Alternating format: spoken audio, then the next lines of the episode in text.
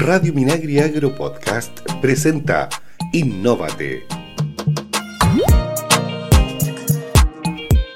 Hola, sean todos muy bienvenidos a Innóvate. Soy Macarena Bravo, periodista de la Fundación para la Innovación Agraria FIA y los invito a conversar de innovación en el sector silvagropecuario nacional y la cadena agroalimentaria asociada aquí en Radio Minagri. Hoy conversaremos sobre las variedades comerciales de papas resistentes al estrés hídrico. Les recordamos que pueden escuchar nuestro programa Innovate en Spotify y Apple Podcast. Busca Radio Minagri Agro Podcast, busca nuestro programa Innovate y podrás escuchar todos nuestros capítulos.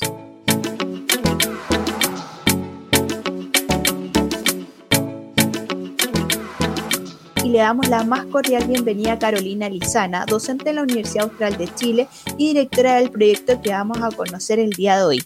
Hola Carolina, muchas gracias por acompañarnos aquí en Innovate y conversar de innovación. ¿Cómo estás?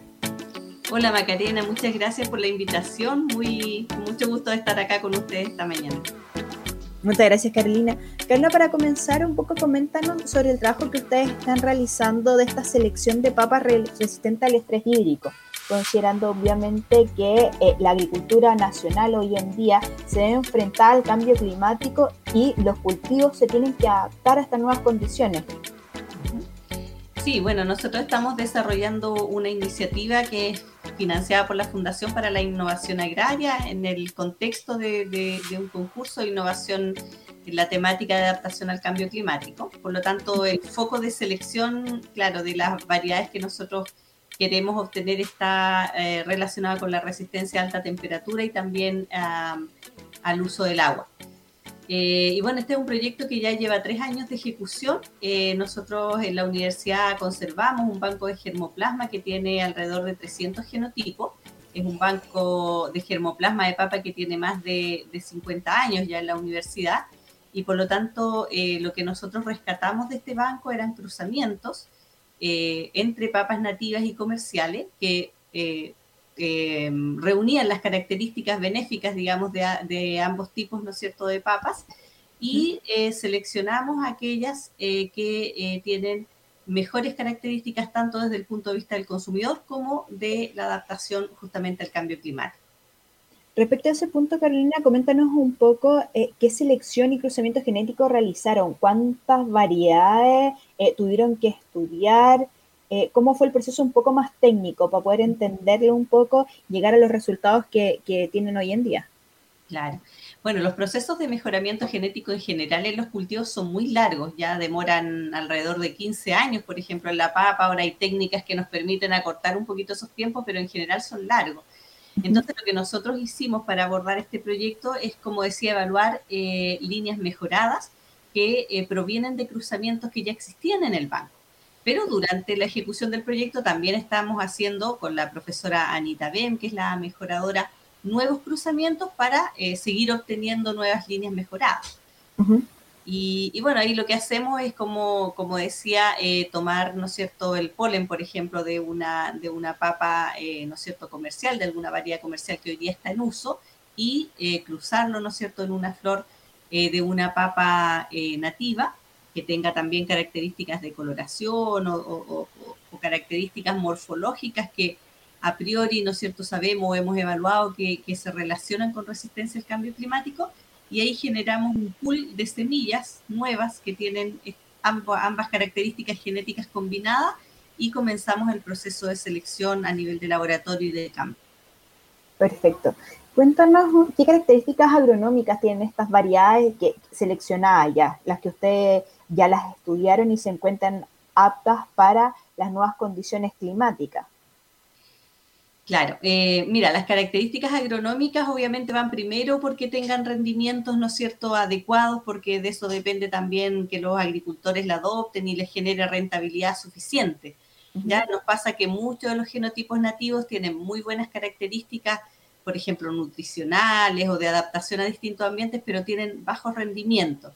Entonces, al cruzarla con variedades comerciales, lo que hacemos es elevar el rendimiento y las características de, los tubérculos, sobre todo que sean tubérculos más grandes, más uniformes en tamaño, pero conservan estas líneas mejoradas algunos caracteres de las variedades nativas, por ejemplo, una mayor densidad de raíces y por lo tanto mejor captura de nutrientes y agua, o también una mejor eficiencia de uso de la luz.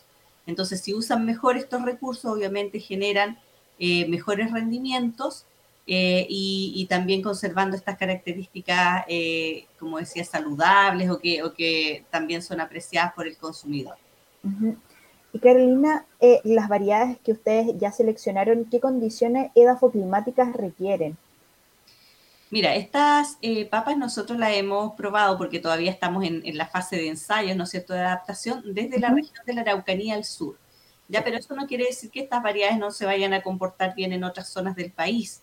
Ya desde prácticamente la zona, las papas se cultivan desde eh, Arica, ¿no es cierto?, a, Punta Arena, en todo el territorio nacional, pero pasa que en la parte eh, centro-norte se cultivan eh, obviamente bajo riego, porque si no, no tendrían ahí, imagínate, se, se cultivan en la época de primavera-verano y ahí prácticamente no tenemos precipitación. Entonces, teniendo agua de riego, la verdad que, estas papas pueden crecer perfectamente en otras zonas del país. O sea, son variedades que están, pueden estar disponibles para el cultivo a lo largo de todo Chile. Así es, no las hemos probado en otras zonas, eso sí, hago la salvedad, pero, pero no tendrían por qué, digamos, no adaptarse porque hoy día las papas comerciales también que, se cultivan en la zona sur, eh, se cultivan también a lo largo de todo Chile y no tienen eh, requerimientos, eh, o sea, no, están tan limitadas por, por temperatura. Puede afectar un poco el rendimiento, pero no quiere decir que no vayan a producir. Si tienen agua van a tolerar mejor las altas temperaturas. Y respecto a otro factor importante, que es el fotoperíodo, tampoco tienen eh, requerimientos tan estrictos. Así que podemos suponer, digamos, que se van a adaptar también en otros lugares, así que habrá que hacer las pruebas de campo, pero, pero deberían andar bien. Carolina, tú nos comentabas que obviamente estas variedades seleccionadas de papas son resistentes al estrés hídrico. ¿Cuál es el requerimiento de agua mínimo que, requieren estas variedades para la producción? Eh, mira, la papa en general es, se estima que más o menos con 450 milímetros, hablando como en términos de precipitación durante el ciclo del cultivo, se dan bien. Y nosotros apuntamos a que estas papas, las que hemos seleccionado, eh, necesitan un poco menos de agua, ¿no es cierto?, alrededor de, mm, de 370, un 15% menos aproximadamente de agua. Ya no es que no vayan a necesitar agua para su crecimiento, quisiéramos que, a lo mejor las diferencias fueran eh, mayores, pero lo importante también es que su rendimiento no varía tanto en, en los años que tenemos más o menos precipitación. ¿ya? Porque, por ejemplo, acá en, la zona sur las variaciones de, pronto en la temporada de cultivo van entre los 200 milímetros y otros años llueve 600. Entonces, lo importante es que en este rango, ¿no es cierto?, de precipitaciones distintos, las papas eh, rindan más o menos lo mismo y por lo tanto le demos una seguridad al productor que el rendimiento de su papa no va a variar. Y eso no pasa con las comerciales, que generalmente el rendimiento cae mucho, en un 50, 60%, cuando las sometemos a, a la condición de secano. Perfecto, o sea, claramente eh, ya ese ganar ese 15% que tú nos comentas en, en cuanto al uso de riego ya es un factor relevante para los productores. Así Respecto, Carolina, a los rendimientos que ustedes han obtenido a la fecha en cuanto a la producción, considerando obviamente este 15% menos de, necesidad de agua en estas variedades de papa, ¿cuáles son las cifras que tienen ustedes? Sí, mira, la, las cifras de rendimiento que hemos obtenido hasta ahora están entre más o menos 20 y hasta 70 toneladas por hectárea. Ya no son rendimientos superiores a los que tienen las variedades comerciales. Hoy día tenemos variedades comerciales que acá en el sur de Chile pueden llegar a un potencial de rendimiento de, de 120 toneladas. ¿ya? Pero eh, creemos, bueno, igual, igual todavía tenemos que hacer un trabajo de, selección y limpieza de material y, la otra, y lo otro importante es que estas papas, eh, si bien estos en todo caso son buenos rendimientos, eh, también tienen un valor agregado. Entonces, eso es lo que nosotros apuntamos a generar una, unas variedades que tengan un buen rendimiento, eh, que si bien no alcance a lo mejor a la top, ¿no es cierto?, variedad tradicional, pero tiene otros beneficios y por lo tanto abre una posibilidad de mercado y de diversificación, ¿no es cierto?, de la oferta que, que tiene mucho valor. Perfecto. Y si ahora ya nos vamos al, aspecto más nutricional, ¿qué cualidades tienen estas variedades desde el punto de vista nutricional para allá para el consumidor? Mira, una de las características principales es que todas estas variedades son muy altas en antocianinas. ya nosotros elegimos solamente papas de colores, ¿no es cierto?, que son las que vamos a lanzar al mercado, que hoy día no existen. Hay un mercado, ¿no es cierto?, de papas nativas, pero que es bastante pequeño todavía, eh, también por temas agronómicos y temas de, disponibilidad de semilla. Y acá lo que nosotros quisiéramos es abrir y, masificar un poquito más el consumo de estos compuestos que son súper benéficos para la salud. Estos compuestos tienen características antioxidantes y por lo tanto está demostrado que previenen, ¿no es cierto?, enfermedades degenerativas eh, como eh, el Alzheimer, como enfermedades cardíacas, e incluso eh, son más adecuadas para temas de, diabetes, ¿no es cierto? Entonces, previenen algunos de estos tipos de enfermedades. Y, las cantidades de antociano que tienen en algunas líneas son 40 veces mayor, digamos, a las variedades tradicionales, entonces, que algunas además no tienen. Entonces, estos compuestos. Entonces, ese es un, plus que, tienen estas variedades. Eh, y por otra parte, estamos buscando también que tengan, em, ojalá almidones eh, resistentes, ¿no es cierto?, que son menos digestibles o menos em, eh, rápidamente asimilados por el organismo y por lo tanto suben menos el índice glicémico. sabemos que hoy día nuestros problemas en Chile están más asociados a la obesidad que a la desnutrición y por lo tanto necesitamos también consumir alimentos que nos den energía, pero que no eh, eh, eleven tanto, digamos, los niveles de obesidad o de diabetes. ¿Y qué tipo de preparaciones podríamos realizar con estas papas? Mira, estas papas en general eh, son para todo uso, pero es nuestra aspiración, ¿no es cierto?, cuando ya salgan al mercado poder indicarle con más precisión a la dueña de casa o a quien los use, a, los jóvenes, a quienes preparen, cuál es su aptitud, para qué son mejores, digamos.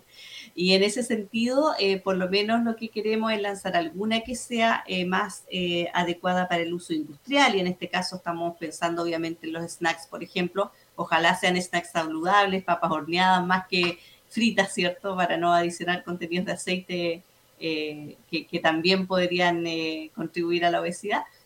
y otra que sea para papa cocida, digamos, para que sea consumida en el, en el hogar, que pueden ser papas hervidas o papas cocidas al horno, en ambas eh, más o menos tienen la, misma aptitud y de ese modo, ¿no es cierto?, eh, al cocinar las papas eh, de esa manera y con, con piel, ojalá, vamos a conservar mucho mejor estas propiedades que nosotros estamos seleccionando. Pero nuestros auditores que se están imaginando estas papas, están pensando en estas nuevas variedades, ¿cuáles son las características físicas? ¿Son similares a las que encontramos hoy en día en el mercado nacional? Tú algo nos comentabas que son están algunas de ellas obviamente vinculadas a nuestras papas nativas que tienen alguna coloración distinta. ¿Qué, características nos puedes comentar de respecto al, tema visual para poder entenderla e imaginarnos un poco estas nuevas papas? Sí, mira, bueno, lo más atractivo que tienen obviamente es el color. Tenemos algunas líneas que tienen, eh, son totalmente coloreadas, ¿no es cierto?, moradas o rojas, eh, en la pulpa me refiero, y otras que son variegadas. Las variegadas eh, tienen un poquito menos contenido de estas antocianinas que yo nombraba, pero eh, tú haces hojuelas o alguna preparación con ellas y también se ven preciosas, así que visualmente, digamos, un producto muy atractivo. Eh, y, lo que, y lo que, a diferencia de las papas nativas tradicionales, bueno, acá seleccionamos tubérculos que son ovalados o redondos, de piel lisa, que es una dificultad quizás que tienen las papas nativas porque en este caso em, eh, esas papas eh, se dañan más en el transporte, tienen algunos otros problemas de post cosecha que estas no tendrían. Por ejemplo, buscamos también que sean resistentes a los golpes, a los lavados, porque, porque estas papas necesitan ser semiprocesadas y, y, y, transportadas antes de llegar a los consumidores. Entonces, volviendo a la pregunta que me hacía, que era más bien con, con las características físicas, son ovaladas o redondas, de tamaños medianos, de, colores tanto en la pulpa como en la piel, y esas son sus características principales. ¿Y cuándo, ustedes predican que estas variedades estén disponibles en el mercado y podamos disfrutar? Porque hoy en día las papas nativas lamentablemente no están disponibles eh, en, en, un supermercado o en las ferias donde las personas pueden adquirir estos productos. ¿Cuándo ya podríamos una fecha tentativa a lo mejor? Sí, mira, yo pienso que para finales del 2022 o, inicios del 2023 deberíamos tener una variedad porque también ahí hay temas de, inscripción y de algunas otras cosas, ¿no es cierto?, legales que hay que hacer para, antes de lanzar una variedad.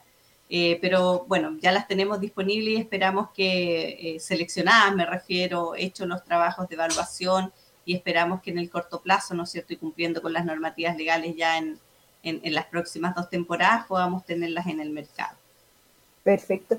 Carolina, a tu juicio, ¿cuál es la relevancia de este proyecto y la implicancia que tiene para la agricultura nacional, considerando que eh, la papa es un producto muy consumido en las cocinas de nuestro país?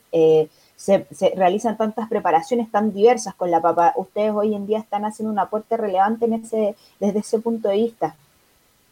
Sí, para nosotros, bueno, consideramos que el proyecto es muy relevante porque justamente como tú mencionabas, eh, la papa es un, es un, producto de consumo masivo y consumo diario, que es un, un, producto que está en la mesa prácticamente de todos los consumidores y por lo tanto tener la oportunidad de a través de la papa agregar antioxidantes a la dieta, o proteínas de mayor valor biológico, o incluso este año pensamos hacer análisis de potasio, de otros minerales que son de verdad muy importantes para la salud.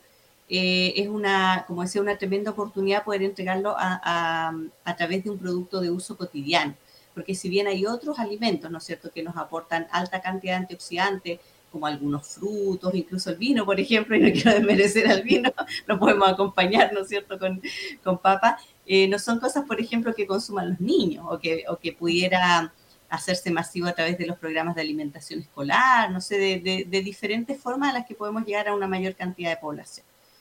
Eh, y por otra parte, hoy día la agricultura necesita diversificarse, necesita variedades adaptadas a estas condiciones de, cambio climático. los productores de papa, el, rubro de la papa es un rubro muy tradicional. Acá en, Chile se consume, se, se, comercializa la mayor parte, ¿no es cierto?, en, su estado fresco no tiene un valor agregado muy marcado y eso sobre todo para eh, agricultores eh, más pequeños, por ejemplo, también no, representa, por lo tanto, eh, no tiene muchas alternativas, digamos, de agregación de valor en sus cultivos de papa.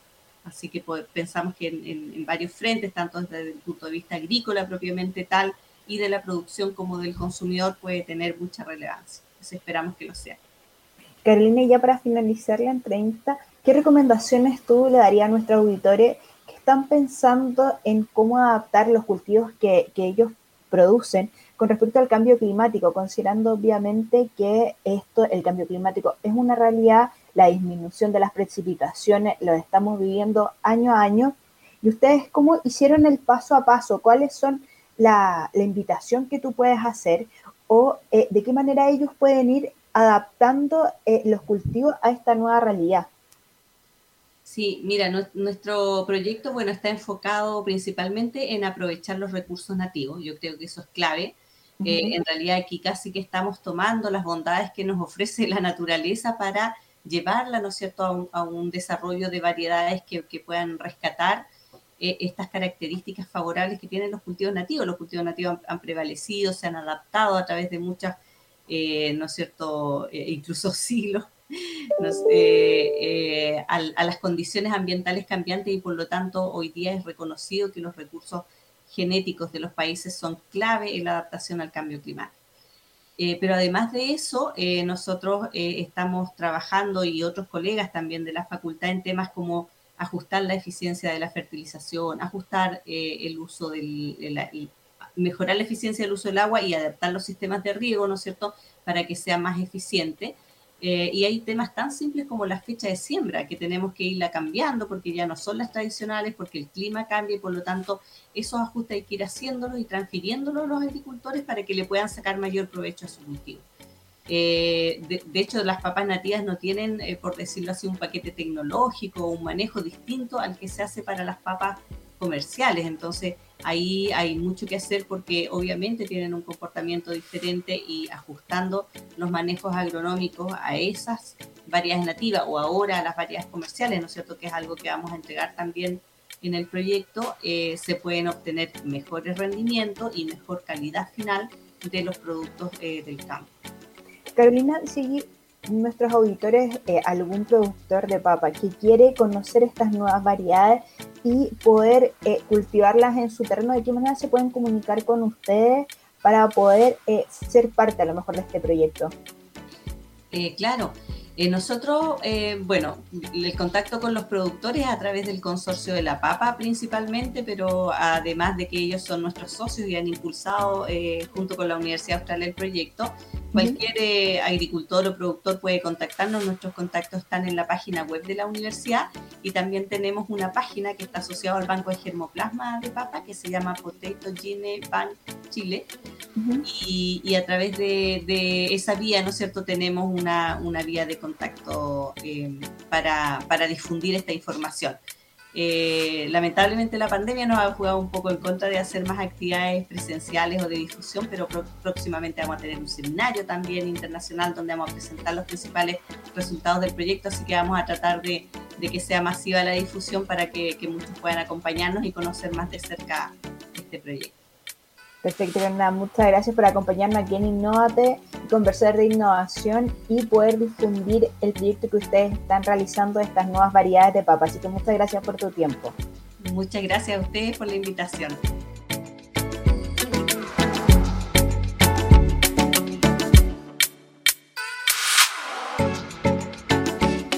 Estamos de regreso aquí en Innovate en Radio Minagri y ahora vamos a conocer las tendencias e innovaciones que tiene Chile y el mundo. Hoy les contamos sobre la tuna, que ha sido calificada como el oro verde debido a su capacidad para adaptarse y prosperar en condiciones ambientales extremas. Además, la tuna puede ayudar a combatir el cambio climático por medio de las capturas de carbono. Es un cultivo que se caracteriza por su capacidad para sobrevivir al calor extremo con poco requerimiento de agua, siendo una alternativa para la escasez hídrica que se vive a nivel mundial. Actualmente, los terrenos más áridos cubren alrededor del 40% de la superficie terrestre y se espera que se expandan en un 10% más debido a las emisiones de gases de efecto invernadero. En países como Brasil, India e Israel han comenzado a cosechar tuna.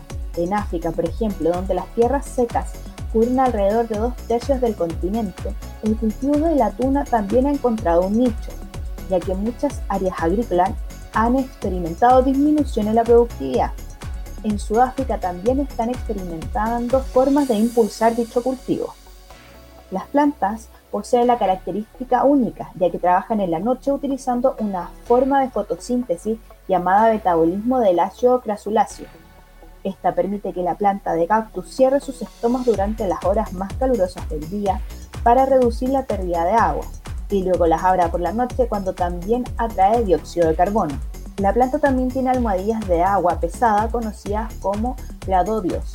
Estas almohadillas y la fruta rosita de la tuna son ricas en nutrientes esenciales para las personas y los animales. El nopal sigue siendo explorado por los numerosos beneficios de la tuna a medida que la comunidad mundial busca formas sostenibles basadas en la naturaleza para responder a la crisis climática. Si quieren profundizar en esta noticia y conocer más información como esta, no olviden visitar www.obvio.cl.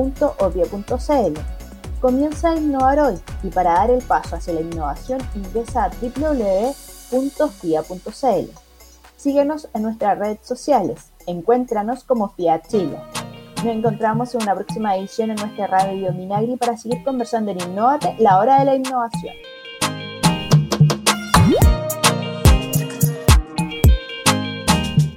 Innovate es una iniciativa de FIA y FUCOA del Ministerio de Agricultura. Escucha este y otros programas de Radio Minagri Agro Podcast en el sitio web www.radiominagri.cl y síguenos también en Spotify y Apple Podcast.